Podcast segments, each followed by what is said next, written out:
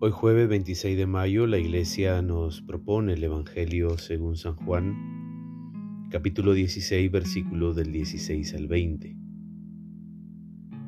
En aquel tiempo dijo Jesús a sus discípulos, Dentro de poco ya no me verán, y un poco después me volverán a ver.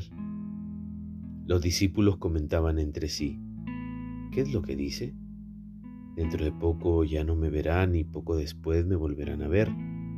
¿Y qué significa eso de voy al Padre? Y decían, ¿a qué poco se refiere? No entendemos lo que dice. Jesús comprendió que querían preguntarle y les dijo, Ustedes discuten entre sí qué significan mis palabras. Dentro de poco ya no me verán y poco después me volverán a ver. Les aseguro que ustedes llorarán y se lamentarán Mientras el mundo se divierte, estarán tristes, pero esa tristeza se convertirá en gozo. Palabra de salvación.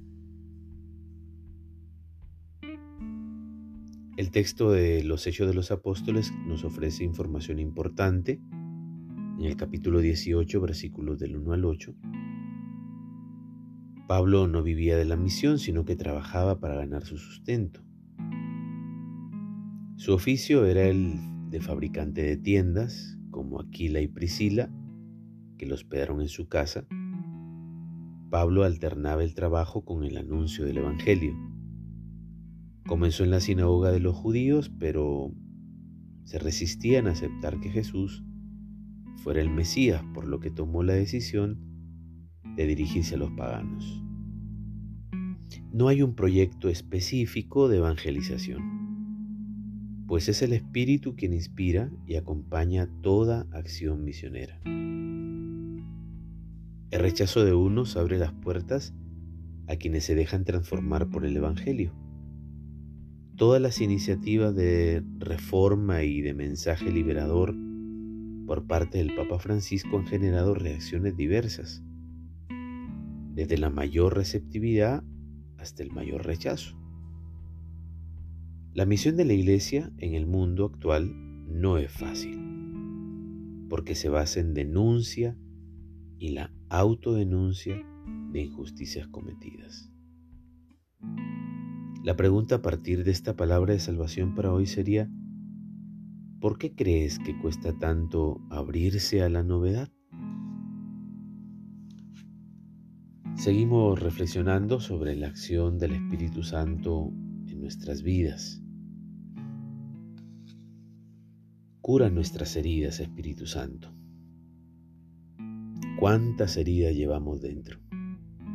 Grandes o pequeñas, viejas o recientes. Esas heridas están allí dentro, por los recuerdos dolorosos, por las experiencias traumáticas de nuestro pasado, por nuestros fracasos, por nuestros errores, por el amor que nos negaron, por lo que no se pudo ser, etc. Quizá con nuestra mente le quitamos importancia a esas cosas, pero nuestra afectividad sigue sufriendo por esas heridas. ¿Cuál es la novedad? Que el Espíritu Santo puede entrar en nuestro interior y es capaz de sanar esas heridas. Mostrémosle lo que nos duele, Digámosle lo que sentimos e imaginemos que se derrama como bálsamo que cura y cicatriza, que pasa como caricia suave, que cierra las heridas con cuidado y con ternura. Él te lo está diciendo. Yo soy el que te consuela. Las colinas se moverán, pero mi amor no se apartará de tu lado. Yo mismo apacentaré mis ovejas, curaré a la herida y reconfortaré a la que está enferma. La bendición de Dios Todopoderoso, Padre, Hijo y Espíritu Santo descienda sobre ti y permanezca para siempre. Que tengas un buen día.